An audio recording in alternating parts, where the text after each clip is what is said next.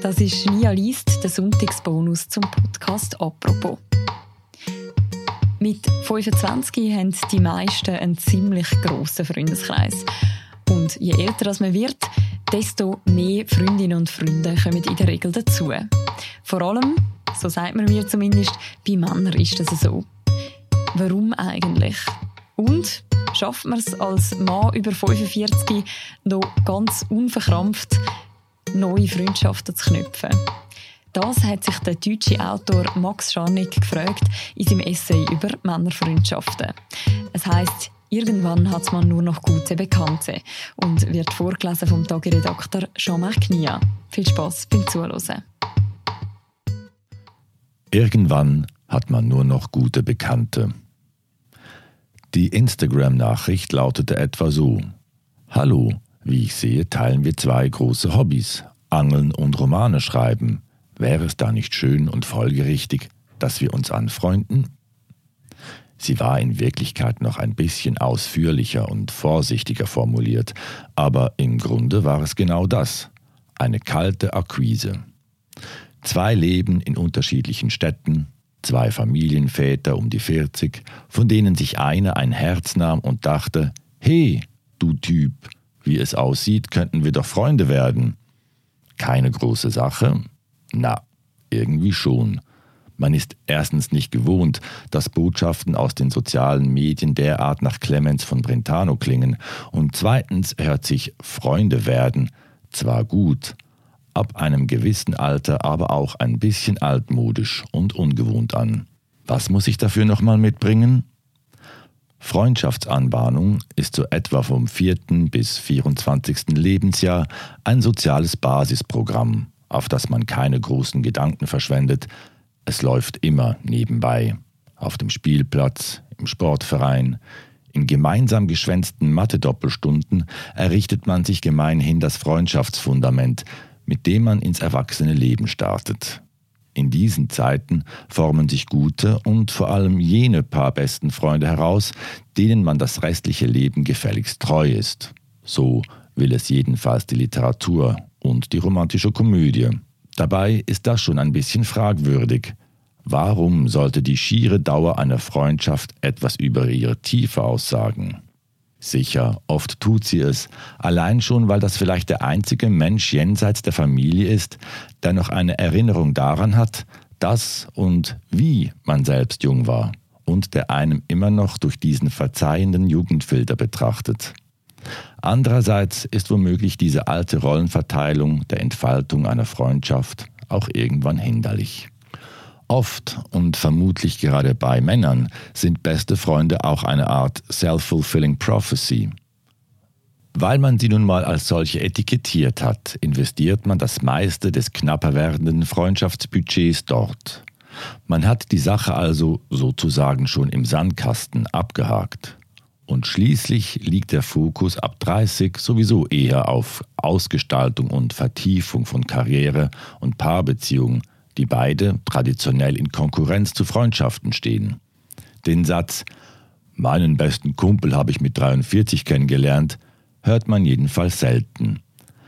Eine Studie von Wissenschaftlern der Aalto-Universität in Helsinki und der Oxford-Universität belegt dann auch, dass Menschen im Alter von 25 die meisten freundschaftlichen Kontakte haben, die Männer sogar noch etwas mehr als die Frauen. Danach nimmt die Zahl der Verbindungen bei beiden Geschlechtern stetig ab, wobei der Rückgang bei Männern schneller erfolgt als bei Frauen. Mit 39 haben Frauen dann deutlich mehr soziale Kontakte und ab etwa 45 stagniert bei beiden die Zahl der Freundschaften für lange Zeit. Sprich, im sogenannten besten Alter sind die Grenzen dicht. Bitte keine Migration mehr in die Privatsphäre. So fühlte es sich auch mit Matthias von Instagram an. Das Kennenlernen quietschte anfangs wie eine Zugbrücke, die lange nicht mehr runtergelassen wurde. Man schrieb sich in weiten Abständen, erst kurz angebunden, dann ein bisschen ausführlicher, teilte sich gegenseitig die grundlegenden Dinge aus 40 Jahren mit, achtete aber vor allem in den Sätzen des anderen akribisch auf Spuren von Idiotie und sonstigen Unverträglichkeiten. Man ist da ja viel empfindlicher als mit fünf. Zwischen den Nachrichten und den später folgenden Telefongesprächen, ausschließlich übers Angeln und Romane schreiben, gab es immer wieder Momente der Trägheit. Soll man wirklich die Nummer notieren, ein Treffen vereinbaren? Muss das alles noch sein? Diese Trägheit entspringt nicht nur jener Überzeugung ab dem 35. Lebensjahr, dass das Leben eigentlich schon zu viele Baustellen hat, sondern auch der vagen Unsicherheit, ob nicht die Handvoll alter Freunde doch eigentlich reicht. Nein, gerade Männern muss man das so deutlich um die Ohren hauen wie die Krebsvorsorge. Denn viele halten es doch wieder wie ihre Väter. Sie lassen sich 30 Jahre lang bereitwillig von einem sozialen Hintergrundrauschen aus Familie, Arbeitskollegen und Stadionsitznachbar einlullen und stehen mit 65 dann netto noch mit drei Freundeshanseln da, von denen der eine in Australien wohnt und der andere demnächst verstirbt. Egal wie gut man sie pflegt, der natürliche Freundeschwund ist über die Jahrzehnte doch beträchtlich. Und so wie es aussieht, werden wir im Schnitt ja ziemlich lange leben. Viel länger jedenfalls, als man Arbeitskollegen um sich hat. Länger vielleicht auch, als man Familie und Partner um sich hat. Was dann noch vor der Einsamkeit schützt, sind Freunde. Deswegen sollte man sich wie bei jeder Altersvorsorge rechtzeitig darum kümmern und immer wieder aufstocken darauf zu setzen, dass sich die Handvoll guter Freunde aus der Anfangszeit des Lebens bis zum Ende halten, ist jedenfalls viel zu riskant. Übrigens, nicht nur als eiserne Reserve sind neue Freunde wichtig. Es sind eben auch Zeugen des jeweiligen Lebensabschnitts und im Grunde die Menschen, die unsere Biografien schreiben. Schön, wenn man dabei welche für die ersten Kapitel hat, es sollte aber auch solche geben, die wissen, wie man jetzt gerade so drauf ist. Es geht deswegen auch nicht nur um die Anzahl, sondern um die Qualität. Früher machte man diesen Unterschied noch nicht. Als Teenager war man seinen Freunden ja sowohl emotional wie handfest verbunden. Man kurierte Liebeskummer genauso mit ihnen aus wie den Kater nach dem Feierwochenende. Später verschwinden solche Universalfreunde und werden durch Zweckfreunde ersetzt. Besonders Männer tendieren dazu.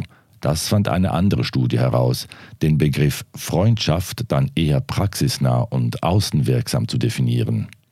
Autoleihen, beim Umzug helfen, grillen und ins Stadion gehen, das nannten die befragten Männer als typische Qualitäten einer erwachsenen Freundschaft, während bei den Frauen die emotionale Verbindung im Vordergrund stand. Lange Gespräche, persönlicher Ratschlag, gegenseitige Krisenintervention. Männer tappen also voll in die Bekanntenfalle, denn die guten Bekannten sind ja sozusagen das Methadonprogramm des Freundehabens.